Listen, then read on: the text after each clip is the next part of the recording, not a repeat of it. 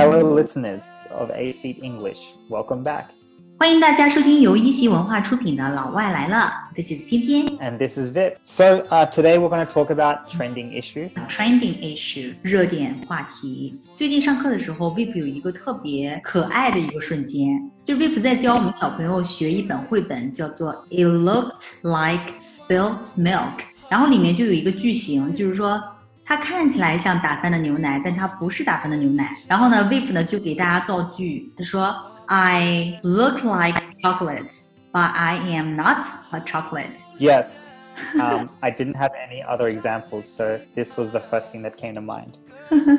因为 Vip 呢是有点像巧克力那个颜色，yes.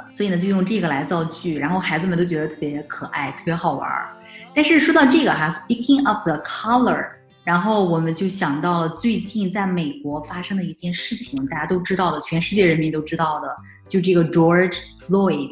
Yes, the um, the George Floyd death in America. 嗯，So what's your opinion？ It's a shame that this is the only way that the Americans can bring this issue to light, but through violence and damage. I think that's it's a shame that that's the way that they've dealt with it. 呀、媒体是怎样的一个态度呢？在澳大利亚， Right. So um, the Australian media is Mhm. very similar to the American media 嗯 in the sense that they are supporting the Black Lives Matter movement 嗯 and they really just recycle the same thing that the American media is saying. 好，这个用法呢很有意思。他说 recycle the same thing the American media is saying，就是在重复美国媒体在说的。所以呢，澳洲媒体跟美国媒体其实是一样的。 Yeah, it's very much the same. Um, they're putting a lot of blame on the Trump 也是 putting a lot of blame on Trump，都把这个罪责怪到了 Trump 身上。在美国，这件事情还在持续发酵，对吧？This event is still going worse。有很多的这个抗议活动，在澳洲有没有类似这种抗议活动呢？ There were. It wasn't so serious. Um, I think people here are just bored and they wanted to, you know, leave their homes and do something fun. But um, Australia is much better than America 啊哈 in terms of quality of life, and our government is also very supportive of, you know, disadvantaged people and communities. 嗯。 Um, so there's no reason why we have we should have these protests here. I feel. 啊，也就是在澳洲的话，可能这个福利比较好，政府呢也会非常支持这些 disadvantaged people，就是一些 弱势人群。所以呢，在澳洲这种种族歧视没有那么严重。所以呢，你看像这种抗议活动吧，一开始也抗议了几天，但是呢，在澳洲的话，可能有一些人的确是不拿这件事情特别 serious，就是只是抗议着玩儿，对不对？可能让他们自己自我良好一点，feel better about themselves。嗯。exactly. People protest for themselves, not for the right reason. 所以在澳洲可能是有一些反华的一些情绪比较严重。那么你从小啊是一个棕色的人，小时候在上学的时候有有被歧视过吗？你觉得？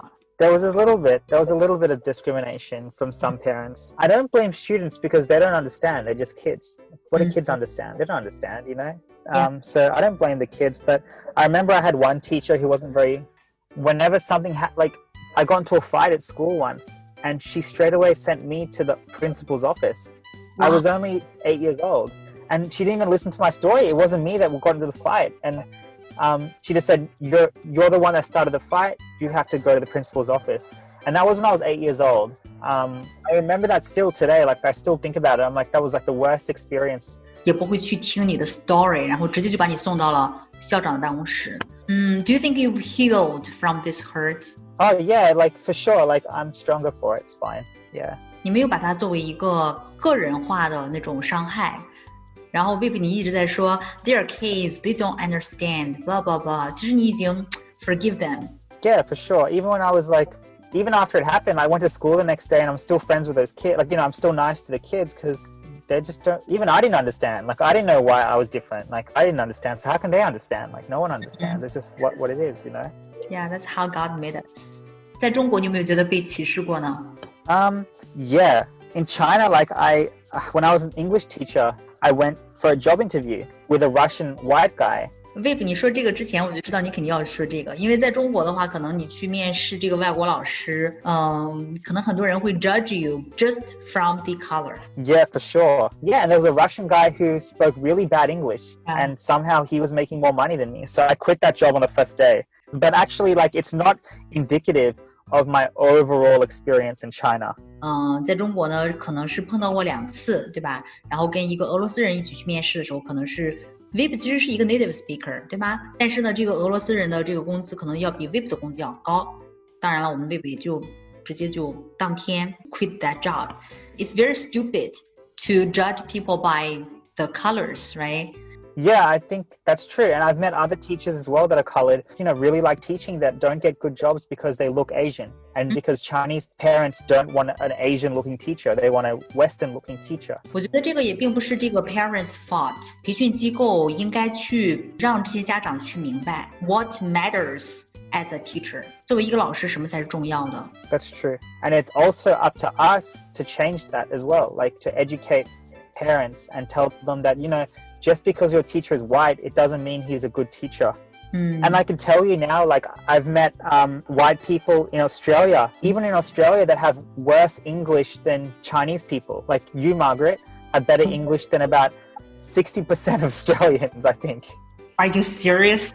Some Australians that live in like the, you know, the poorer areas, they have really bad English. They don't know grammar, can't spell. They're just, it's terrible. Like the English level, Oh. they should not be teachers. If they came to China, they will get a job straight away because they look white, you know? 因为很多澳洲人他的可能会说很多的这种俚语、当地的方言，但是你如果让他去教英文的话，他的 grammar 也不好，对于教育也不太懂。但是呢，如果来到中国，可能会 立马能找到工作。不仅仅只是 not only Australian，但是 American 也是这个样子。很多人你你会发现他 is not well educated。 I really feel sorry for the parents that are paying so much money for a white Russian teacher and they think their children are getting a good education when they really are not.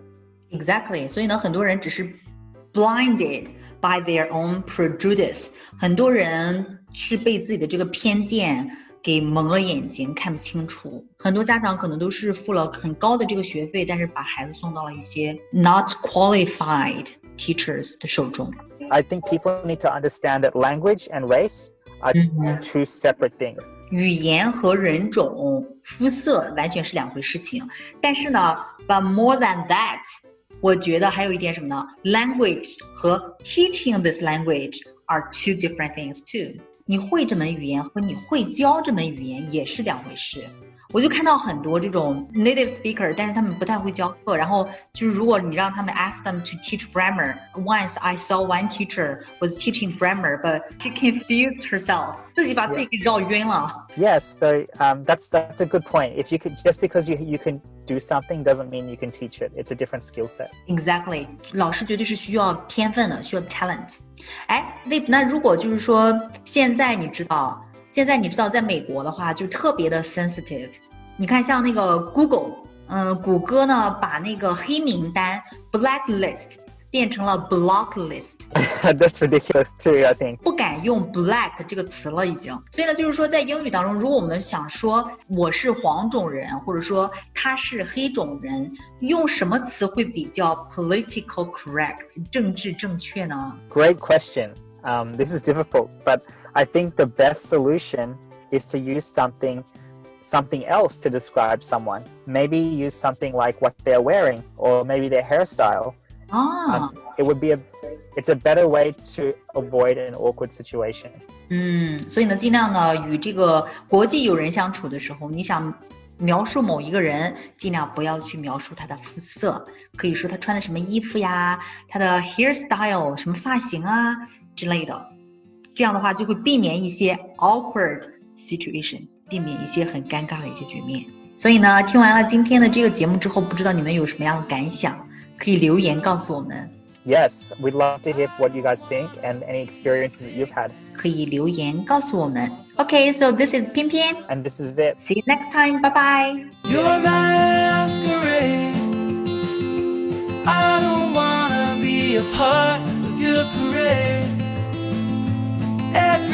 Deserves a chance to walk with everyone else.